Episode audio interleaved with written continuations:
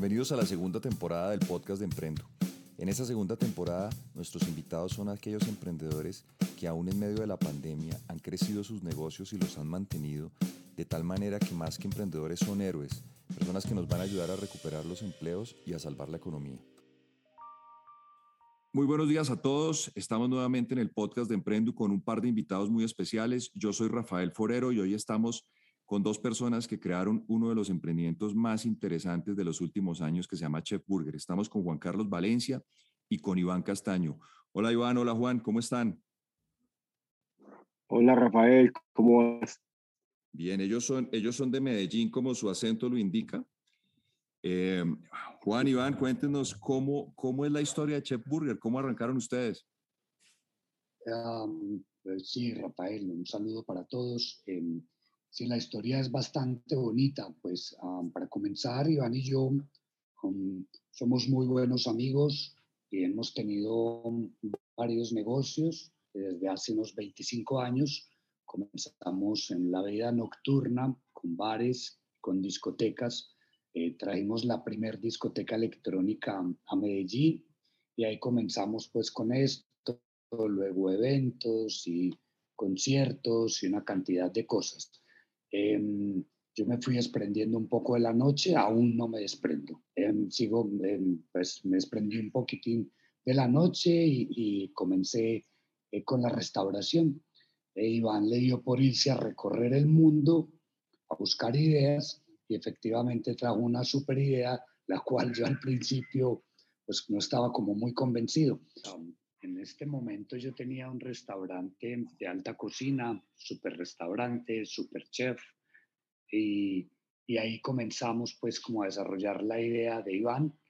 Eh, nos tardamos un año exactamente, como conceptualizando todo, haciendo pruebas de carne, salsas, pan, ya cuando teníamos un producto muy, muy acertado y un local um, diferente, un local también muy acertado, eh, dimos el paso, al mes teníamos cola, al día de hoy continúa la cola por fortuna. Entonces fue un gran éxito, pues, ese primer restaurante. Juan Iván, hay, un tema que a mí siempre me ha gustado de, Chef y, como usuario y como persona que, he tenido la fortuna de que ustedes han invitado a un par de inauguraciones, lo que me gusta más es el tema de la historia que tiene adentro. Es decir, no es un sitio donde sencillamente se come una muy buena hamburguesa o es una muy buena comida, sino que se vive adentro. Eh, mucho, tiene una historia. ¿Por qué no nos cuentas un poquito de qué hay detrás de esa historia? Bueno, eh, Rafael, ¿cómo estás? Mira, eh, de lo que estás hablando es de la cultura organizacional, de la cultura chef. Lo que nosotros llamamos la cultura chef, que es como lo que consideramos nosotros la columna vertebral de la compañía. Y la cultura, la cultura de las empresas, mira, chef, eh, como te estaba contando Juanca en la historia, eh, pues la historia se divide como en varias fases. Eh, la fase más importante fue cuando nos juntamos, Juanca y yo, con otros dos amigos, y, arrancamos desde el primer punto de venta. Nosotros somos cuatro socios y arrancamos desde el principio los cuatro. Y la cultura nace como de la, de la unión de los cuatro, de la, de la, del estilo de vida de cada uno. Eh, los cuatro siempre tenemos como ciertas características que han formado esa cultura a través del tiempo y es que de pronto somos personas, em, fuimos, fuimos en la juventud muy irreverentes, eh, de pronto un poquito rebeldes y de ahí se desprende como esa parte cultural de Chef donde, donde, donde tenemos como unos, sacamos como unos principios y unos valores que iban asociados a la compañía. Entonces eso hizo que, que de, de, esas raíces que tenemos eh, empezáramos a contratar gente que, que encajara muy bien como con nuestro estilo de vida y que con la que nos identificáramos bastante. Por eso ustedes ven esos pelados, esos pelados que son, que son más alternativos. Eh, y eso hace parte pues como de nuestros, de nuestros valores y de nuestra cultura, como te digo. Mira, eh, es importante saber que Chef tiene un propósito más allá de las hamburguesas. Es muy bonito y es formar jóvenes, formar jóvenes para el futuro. Ese es, eh, por eso nosotros nada más, no solamente tienen están trabajando, sino que también hacemos capacitaciones, formación, les hacemos diplomados, eh, por ejemplo, de cocina les, los especializamos en, en, cocinas con universidades. Ahora estamos en, este momento estamos haciendo un diplomado con la colegiatura acá en Medellín con, con chicos de cocina y es como llevarlos también que, que en chef ellos puedan en la parte profesional llegar a otro nivel. Eso es cultural. También te quiero contar un poquitico de nuestro credo. Nosotros creemos en los jóvenes, creemos en la, en la inclusión, eh, en la diversidad. En Chef eh, trabaja pues sin importar el género, creencias religiosas, sus creencias políticas, como todos cabemos. Y lo más importante, creemos en los que piensan diferente. Eso es parte cultural de Chef y eso es de pronto lo que estás hablando, lo que, de, lo que has visto de pronto, porque has sido como amigo de nosotros eh, y te han tocado como esas aperturas. Perdón, tú ibas a decir algo, Juan. Sí, quería complementar un poco que, de la experiencia que tú has vivido en los puntos de venta, complementando lo que dice Iván, se pensó en, una experiencia más que en una hamburguesa que ya te conté que nos tomamos un año tratando de hacer un muy buen producto, buscamos es que sea una experiencia, que la comida sea muy buena, que la gente entre y como decía Iván, encuentre un chico de pronto tatuado, pero un chico decente, educado, que te ubique en una mesa, hay un, local lindo, hay sillas lindas, son pensadas, son diseñadas, hay música, entonces es un conjunto de cosas que es una experiencia finalmente lo que nosotros vendemos. Quería complementar eso porque tú lo has vivido y eso es lo que parte de lo que te ha atrapado de Chef Burger. Sin duda, sin duda. Les pregunto otra cosa. Hay, otra, hay, me, gustó mucho también el modelo que ustedes tenían de expansión. O sea, cuando ustedes iban a las ciudades conseguían unos socios locales. Me gustaría que, nos contaran un poco de eso. Y lo otro, eh, cómo llegaron a Endeavor, que es una, es una, digamos, no todas las empresas llegan allá y ustedes son una de esas, de esas eh, eh, buenas empresas que lo han logrado. Nosotros pues, empezamos a, con el proceso de expansión, expansión nacional, creamos un modelo donde buscábamos, mira, tenía que cumplir tres requisitos y uno, que, que estuvieran en la industria, que fueran locales y que, y que estuvieran dispuestos a invertir en, en, la, en, el, en, la, marca, pues con unos, con unos compromisos de aperturas y esto. Entonces en Bogotá, en Bogotá y en Cali, que fueron nuestras primeras ciudades que abrimos, eh, arrancamos con ese modelo, con socios locales, pero en pandemia decidimos recomprar la empresa y algunos de los socios, de los socios que teníamos en la ciudad los incorporamos ya como a, a, la, a, la, a, la, a, la, marca, a la marca como tal, nacional, ya son socios nacionales. Bueno, y te cuento de Endeavor. Endeavor empezamos un proceso eh, en el 2014. Eh, Endeavor nos buscó, le gustó nuestra propuesta de valor, nuestro plan de crecimiento y empezamos un proceso con ellos. Para los que no saben qué es Endeavor, Endeavor es una organización, digamos que una red de emprendimiento mundial eh, donde buscan empresas que estén generando impacto. No solamente que sean empresas que, van a, que sean exitosas ni nada, sino que, que generen impacto social o medioambiental. En el caso nuestro les gustó mucho que trabajábamos con jóvenes, les damos oportunidades a jóvenes y estábamos generando empleo en la medida que, y para la red es importante eh, que esas empresas, ellos ayudan a potencializarlas para que lleguen a otro nivel y en esa medida, en la, en la, en la medida que nosotros crezcamos, vamos a generar más empleo, ¿cierto? Vamos a generar más empleo para gente joven y esto. Entonces empezamos con Endeavor en, en el 2014, como te digo, y, y fue un proceso de, de, un par de años, un par de años casi que es hacer una tesis de tu misma empresa, donde te la desbaratan y te dicen, vengan, eh, aquí hay falencias, hay que fortalecer en estas partes. Es una red de mentores muy importante, mentores en todas las áreas. Nos pusieron mentores financieros, mentores en logística, eh, hasta en inventarios, pues, y en, en, en, en áreas donde teníamos muchas falencias. Y fuimos a un panel internacional, lo hicimos en Perú, donde salimos seleccionados y pues la red nos ha cambiado mucho la empresa. Eh, tenemos un consejo asesor de Endeavor que es casi como una junta directiva y somos muy, muy jugados con la red, pues estamos totalmente en contacto con la red todo el tiempo, eh, nos ha agregado mucho valor. A los emprendedores que estén escuchando eh, este podcast y que tengan una empresa que ya esté cogiendo tracción y eso, yo les recomendaría 100% que busquen Endeavor para que, para que les ayude a llevar la empresa a otro nivel, que esa es como su, su finalidad. Buenísimo.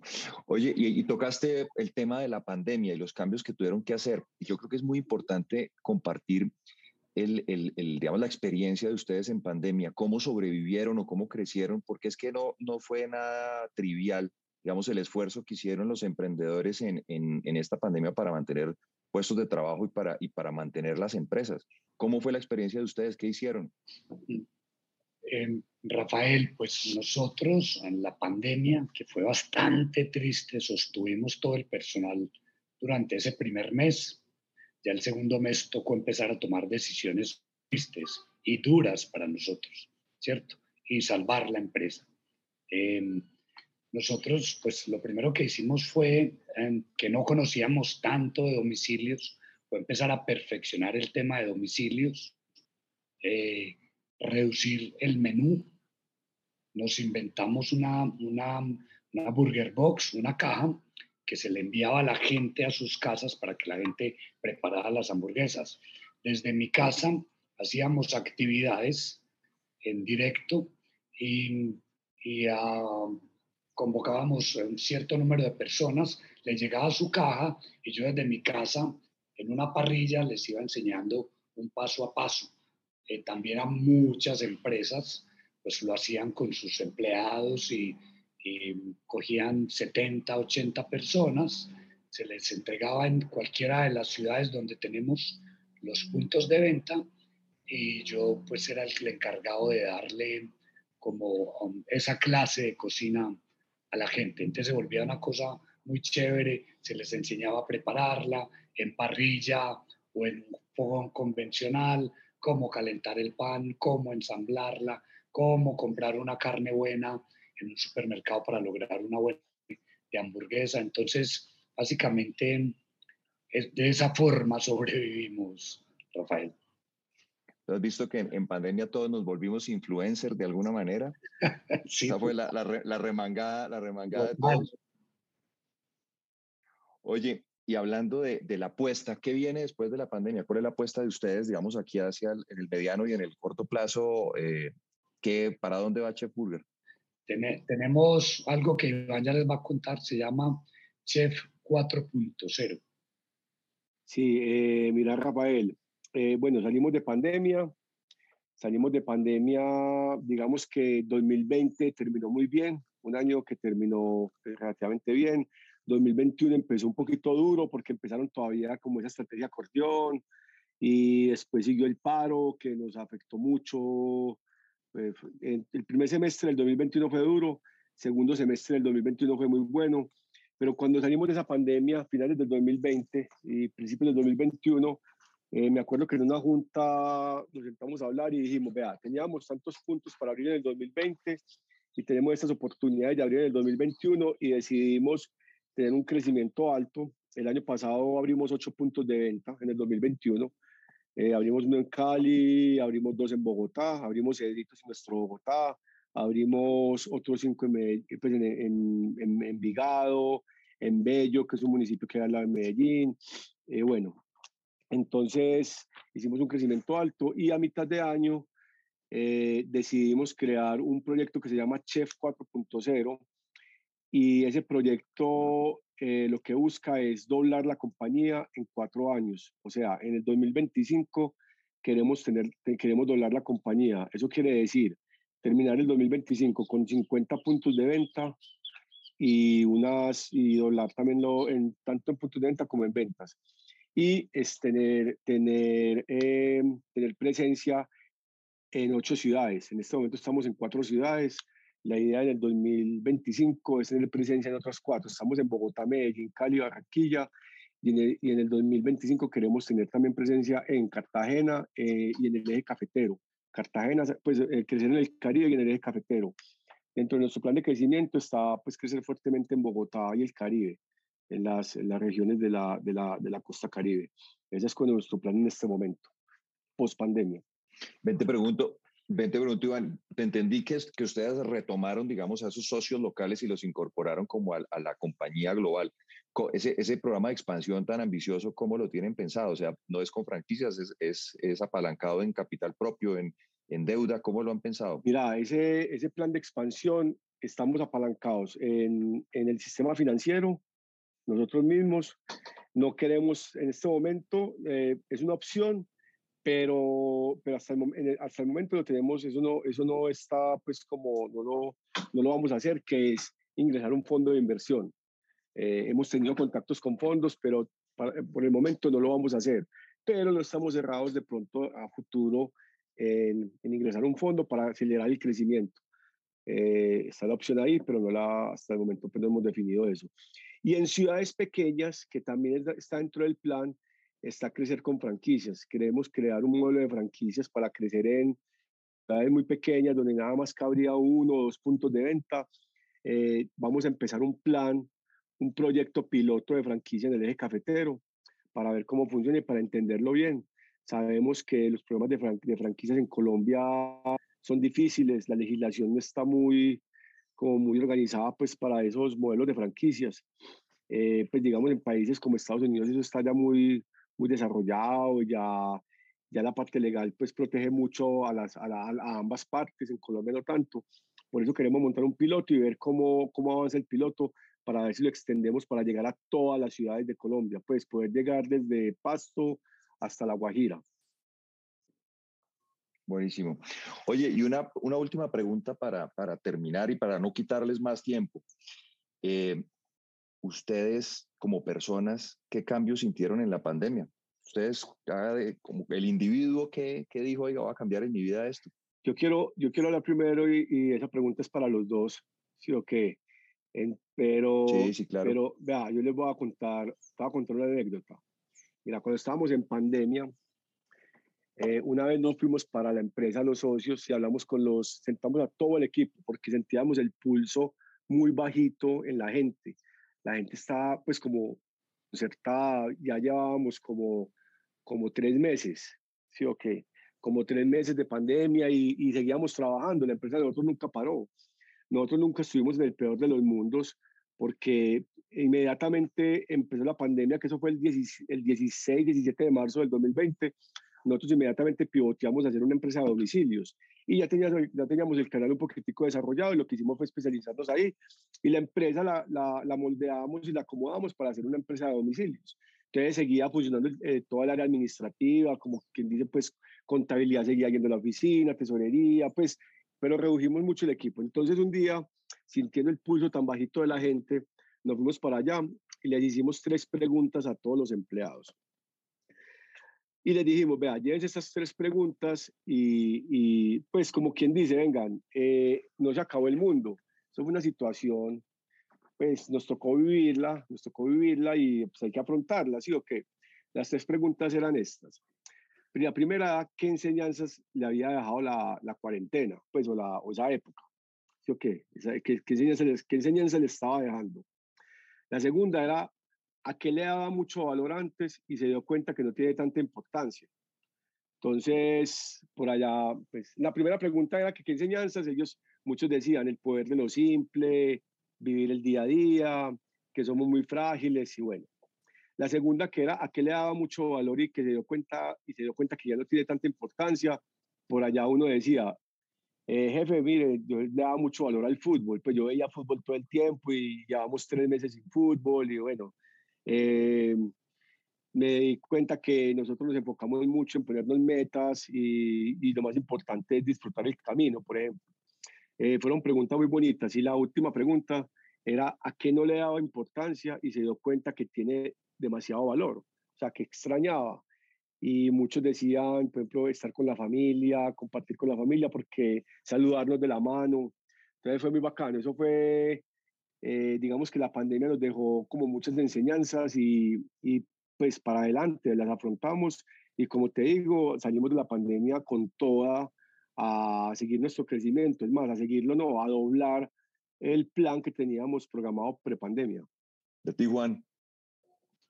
Para mí, para resumirte, y no hablar de tantas cosas negativas que ya por fortuna, para mí eso pasó. Creo que ya por fortuna eso ya está desapareciendo. Para mí, unión, unió mucho a la gente. La gente aprendió a apreciar, a valorar. Eh, básicamente yo resumo todo en eso, Rafael. Qué chévere, Juan. Pues Iván, Juan, de verdad que muchísimas gracias por, por compartir esas experiencias y como siempre hablar con ustedes es, es eh, un gran aprendizaje y un gran descubrimiento de, ideas. De verdad les agradezco mucho.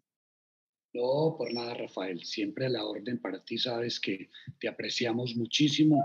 Lastimosamente ya no nos vemos nunca, pero bueno, siempre es un placer ahí tomarnos el café al lado en tu sitio. Igualmente, igualmente para los dos.